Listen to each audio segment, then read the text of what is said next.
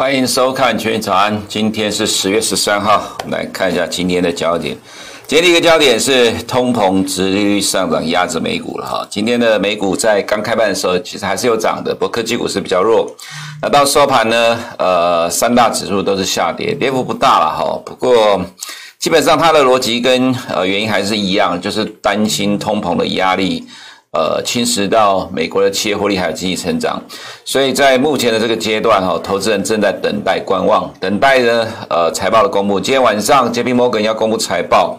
呃，我们会认为说了哈，其实现在的市场哈，其实焦点也是在财报了啦，因为今天要开始公布这些大公司的财报，指数成分股的财报。那么这段时间呢，呃，我们在两周前提到说，我们看到的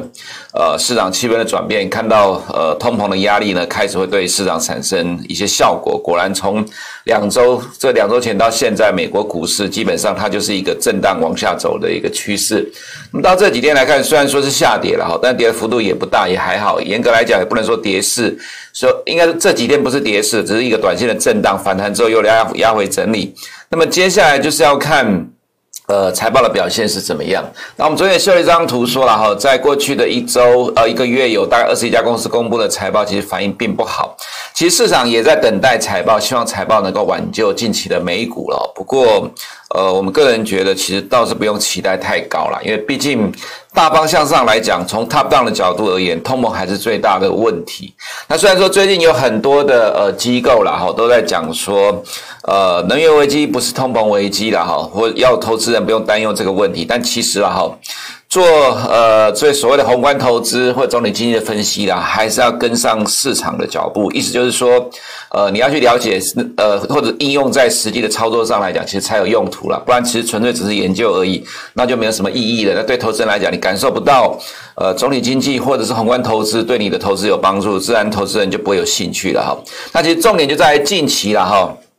近期这个通膨跟殖利率上涨压着美股，重点就在投资人。你要去掌握市场预期的转变，而不是永远追着市场在跑。当市场在变化一段时间，进行了一段时间之后，你才发觉到哦，原来是跟你想的不一样，再去找原因是什么哈。其实近期的状况大概就呃市场上的发展大致上就是情况。那通膨的压力影响的美股呢，其实已经至少两个礼拜了。那当然也是欧美呃欧洲跟呃中国的这个天然气危机还有能源危机所造带来的影响了哈。那这是过状呃这个状况还会再持续下去。哈，所以今天的美股呃小跌下小跌收盘了哈，大致上还是跟这个部分有关，也在等待今天晚上公布的财报。那么在今天的重点就是哦，在盘后。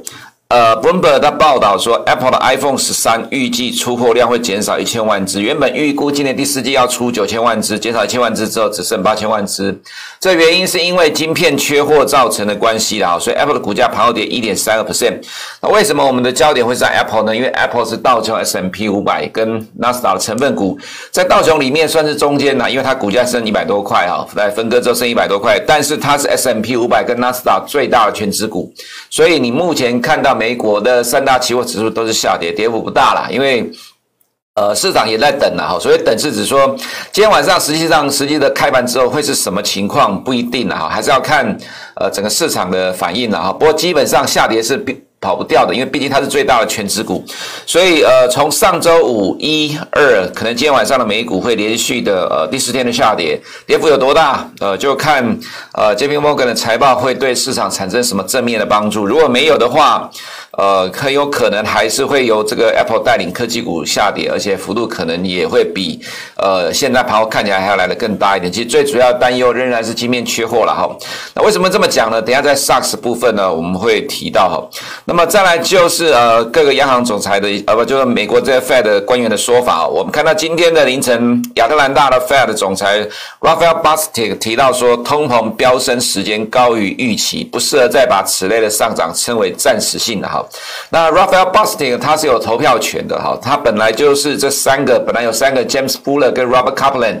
还有 Raphael Bostic 是三个比较鹰派的，那他是这呃三个里面唯一有投票权的。那 James buller 没有投票权了哈，不过呃其实是啊，那现在已经呃慢都接受了这样的一个状况，因为连 Power 自己都改口。啊，这个所谓六个月暂时性的上涨，已经是不只是六个月，至少是九个月到一年的时间了哈。这也是市场预期的改变呐。那当然，它也是市场下跌的原因。原因就在于说哈，呃，这个代表的意思是，呃，市场认知到连 FED、Fed 呢都没有办法掌控通膨的方向，就代表其实为什么市场会跌呢？因为代表市场担忧，如果连 Fed 都没有办法掌控通膨的方向的话，Fed 是否有能力在未来呢去当通膨失控的时候压抑通膨？这是对于 Fed 能力的怀疑了哈。所以这也是为什么近期的股市会比较震荡原因。再就是 Fed 副主席 Richard Clarida 提到说。减码条件已经几乎得到满足了哈，那么就在九月的非农业就业人口数据公布之后，第一个比较呃重量级的官员的讲话了哈，那这个状况大概就跟上周数据公布之后，大部分市场解读都一样，那样的一个数据呢不会改变 FED 缩减购债的方向了哈。在另外一个呃，圣路银行的总裁 James Buller 提到说支持十一月开始减码，他没有投票权的哈，不过这个其实跟他之前的立场差不多一样。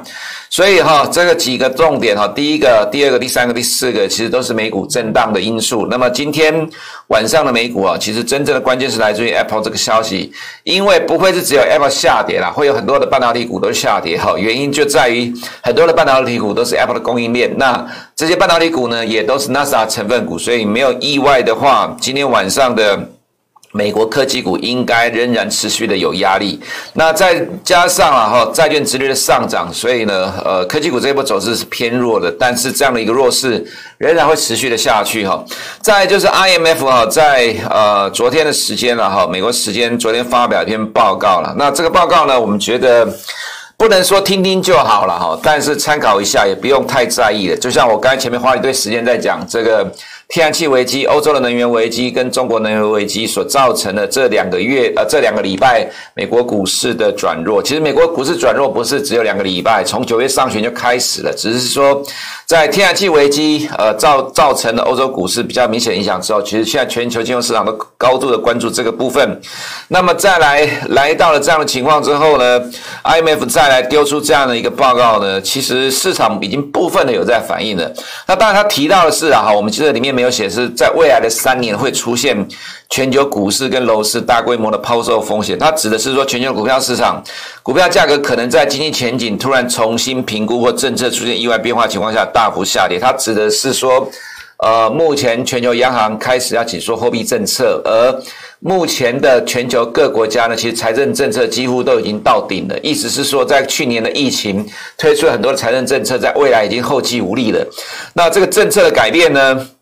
对于未来经济可能会少了很多的支撑，因为非呃各国央行也在紧缩货币政策，所以这是他的意思啊哈，就是全球股票市场在未来三年可能会跌。那他提到说哈，房地产市场一样了哈，他认为发达经济体未来三年的房价跌幅估计十四 percent，新市场约二十二 percent。其实如果说以三年的角度来讲，其实幅度是不大了。不过 IMF 出来呃喊话说，可能全球的资产市场会跌了哈。那我们觉得参考看看就好了，边走边看，把它放在雷达上持续的观察，因为毕竟的确我们在。呃，这个九月中的时候，或者九月下旬都提到好几次了哈。目前的情况是二零二零年四月以来的状况最差的时间点。为什么呢？因为从去年一直到今年的九月，有至少以美国来看啊，有三次的纾困案。那各个国家都有呃很大的这个，就很多的这个财政刺激方案，刺激的全球经济没有因为疫情而掉下来。但是现在全球各国都在紧缩货币政策或者减少财政政策了哈。所以呃，现在状况跟过去一年半。来讲是完全不一样，而在资产市场大涨之后，其实更需要这样的呃，这货币政策跟财政政策来支撑。如果这两个上涨基础拿掉之后，当然对于资产的呃风险市场来讲，压力会比较大一点。这也是为什么全球股市会修正的原因了哈。那么再来就是等一下会有这个 WSD 的解读了，因为今天凌晨公布了这个 WSD 的报告。那么再来就是呢，呃，美债殖率的上涨，加上避险需求，美元再创波段新高了哈。再就是 SAX 两百天线呢。岌岌可危，Apple 出货瓶颈，台股的外资卖压躲不掉。等下在台股部分做个说明了哈。那我们先看一下，呃，本周 Fed 的官员时程了哈。今天是十三号晚上有这个呃，在凌晨有 Bostic 谈话，那在明天凌晨呢会有 FOMC 的会议记录了哈。那明天凌晨你会有 Brainer 的谈话。那我们先看一下 WSD 的前瞻报告，因为其实呃这个农产品已经有一段时间没有什么行情的了哈。那么很简短的讲一下结论了哈。黄豆跟玉米的状况呢，报告出来结果比市场预期还来得更差，所以价格是跌的。小麦的状况呢，比原先市场预估还要来得更好，所以呢这呃对于方向上来讲是正面。不过因为黄豆、玉米都跌，所以小麦受到拖。那，整个方向上看起来农产品的走势还是比较不利的了哈，所以 WSD 的报告已经跟呃比较早之前，今年上半年之前哈，对于价格动辄产生正面的帮助来讲，已经不一样了。我想可能在农产品这一块，我们很久没有做分析了哈，那投资人可能要提高警觉，至少。呃，方向上的确是对于现在农产品走势是比较不利的哈。在昨昨天晚上公布的八月的就职缺预期是一千零九十五点四万哈，那实际是一千零四十三点点九万，少了大概六十几万个工作机会了哈。那当然从历史高点下来是还 OK 了哈。不过这个部分，如同我们昨天花了一点一点时间来解释了哈，就是职缺很多，但是失业的人数也很多，但是呢，这中间如何去弥平这个差距呢？就必须要从调高工。工资来着手，其实现在，呃，美国的工资要持续的快速上涨，已经是大概美国社会的共识了哈。这也是市场比较担心的。美国的通膨未来会产生螺旋式的上涨，因为当没有办法找到足够的员工之后，必须要去调高工资，企业会把这个调高的部分转嫁在呃产品的售价上面，就是转嫁给消费者来接受。那这个调高售价一定会超过工资的涨幅，就会造成社会的这个商品价格全面的上涨，这就是呃呃成本推动的通货膨胀了哈。所以呃这个其实是金融市场所担忧的部分。虽然很多人一直在讲说呃这边的通膨不足为惧，不过事实上是因为。FED 这一次呢，对通膨的呃通膨看法是错的啦。他认为这半年的时间是短期的，但实际上会超过 Fed 原先的预期，所以让金融市场对于 FED 掌控货币政策、掌控金融市场、掌控经济局势的发展呢，认呃降降低的信任度，才会造成呃股市的下跌了哈。这可能是投资人你必须要了解到状况的改变。那么再就今天晚上要公布的美国九月的 CPI 哈，预期是四点零，前期四点零，原因在哦，去年下半年高点是八月份一点。七，那为什么预期是跟前期一样没有改变哦？因为九月份跟八去年的九月跟八月一样是一点七，到十月才掉了一点六，好，所以呃九月的 CPI 数据啊，会跟前一个月持平，差不多是一样了哈。不过重点还是呢，呃，在未来会持续的往上走高。那加上我们在上周看到了美国 ISM 制造业指数里面十八个产业。有十七个产业都提到这个呃交货迟递延的问题了哈，供应链的问题仍然持续的影响到美国的通膨了，所以在未来的通膨上升的时间还会持续一段了哈。那么再来就是看到呃，昨天有人问到，我们昨天有回答，今天就干脆把这个图拿出来讲了哈。这是中国的 PPI 对美国的 CPI 了哈，这个浅绿色的呢呃是中国的 PPI 的部分，那么黄色部分呢是中呃美国的 CPI 哈。那我们可以看到。呃，从走势上来看呢，哈，大致上中国的 PPI 是领先美国的 CPI，那么中国的 PPI 的确就是呢带领了全球的 CPI 在走，那这个方向上是一致的，而且是领先的。如果说中国的呃这个物价走势，尤其在 PPI 这一块。没有办法稳住的话，那全球的 CPI 未来还是会持续的上升的哈。那这是我们用证据来解读解答昨天的投资人的问题了哈。那这部分昨天有提到，那今天凌晨有公布一个数据，就是纽约 Fed 所做的消费者的通膨预期了哈。那么对于未来一年的通膨预期是在五点三，那这个数据是 Conference Board 的数据稍微低了一点，不过方向上都还是一样往上走的趋势了哈。那么今天凌晨的原油呢，呃，持续的呃上涨了哈，但是不然这小跌，当然这还是。呃影响通膨的关键因素了哈，那欧洲天然气的话换算成一桶布兰特是一百六十五美元呐，所以为什么油价持续上涨，就是来自于呃天然气的价格还在高档了。那其实欧洲的电价，各国的电价都大幅度的上涨，所以要改用比较便宜的油来发电哈，这是油价为什么各个机构都往上看的原因哈。再来是中国的煤也继续的创新高，涨了四点四四 percent 了哈。所以我们看到昨天呃今天凌晨收盘的美国两年公债殖利率哈涨了六点三个 percent。那因为礼拜一的时候美国现货市场休市哦，所以呃在债券殖利率是没有这个报价的哈。那昨天我们早上我们就有提到说，即使休市不会欧，因为欧洲的殖利率大涨，所以市场会直接反映美国的债券殖利率会上涨。所以呢，呃，为什么美股其实在呃期货上，就美股期货在亚洲时段都已经在下跌，在晚上开盘也跌了，其实就是反映这个原因提前反映了哈。那我们看到昨天哈，德国的十年公债殖利率大涨了二十八点九三个 percent，呃，这涨幅真的非常的大了哈。所以其实你可以看到美国的两期公债殖利率跟德国的呃这样的两年的公债殖利率哦，其实看起来方向上来讲是呃十年公债殖利率方向上是亦步亦趋，其实都是一样的方向了，都是往上走哈。那至于为什么美国的十年公债殖利率反而今天是跌的原因，是因为今天发行了三百八十亿美元的十年债哦，那因为市场需求非常的热络。呃，需求强劲了，所以中标殖利率低于前一次的交易的价格，所以造成短期的下跌。不过这只是短期，不会影响到中期往上涨的一个趋势哈。所以美元今天再创了波段新高了，我们还是维持原来的看法，中长期就是一个升值的趋势。但是在这个过程当中，震荡涨涨跌跌，来回不断的往上慢慢推升，是一个中期的方向。那欧元的话，就是跟着反向走哈。另外看到股市的部分，我们看到上面是 S M P 五百跟美国原油的走势了哈。那这个图的意思就是说，S M P 五百呢，跟现在跟油价的走势是负相关的哈。那下面是用二十天的呃做负相做这个相关系数平二十天的移动平均当做相关系数了哈。这怎么看呢？现在是进入负值的，意思就是说高度的负相关，但是它在上面的零轴之上，从高点往下走就开始进入负相关了哈。所以其实你可以看到有很多的时间。呃，虽然说油价走势看起来长期而言呢，哈，是跟着 S&P 五百的方向一致的，不过它其实在这里面有很多的过程，经常是出现负相关的情况。那近期大概就是这样情况，油价上涨，但又通膨的压力对于美国经济跟企业产生压力，呃，所以对于股市来讲就是比较负面的反应。那这部分呢，昨天有提到哈，呃，目前已经公布的公司呢，大部分呃公布财报公司大部分股价都是下跌的哈，这个其实对于。今天即将开始的美国大型公司的财报，哈，呃，其实也增添了一点点的压力了，哈，所以这也是市场高度关注的。接下来的呃金融业的财报能不能帮助美股挽救近期的颓势哦？这也蛮重要的。再就是哦，呃，这也是从去年以来我们看起来 S M P 五百了，哈。框起来的地方，每个框起来的地方就是开始公布财报，就是由大型的金融股开始公布财报，一直持续到八月中哦。所以你可以看到，从去年到现在呢。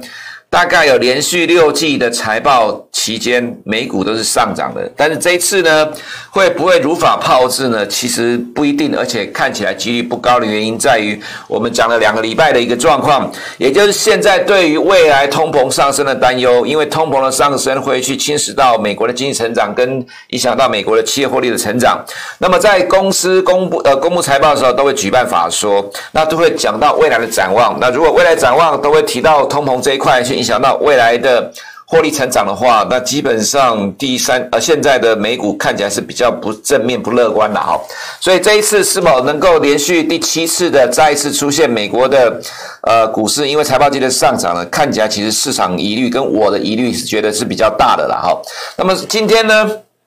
呃，收盘之后，Bloomberg 的报道了哈，说 iPhone 十三产量减少一千万只，原先市场预期第四季要出货九千万只啊，但盘后跌了一点二一 percent，这一点二一是大概五点多的数据了哈。那刚刚在七点多的时候是跌了一点三 percent，看起来跌幅稍微的增加一点点。那因为 Apple 是各个指数的权值股，所以今天晚上的各个指数没什么意外，应该还是持续的下跌了哈。S M P 五百也会跌。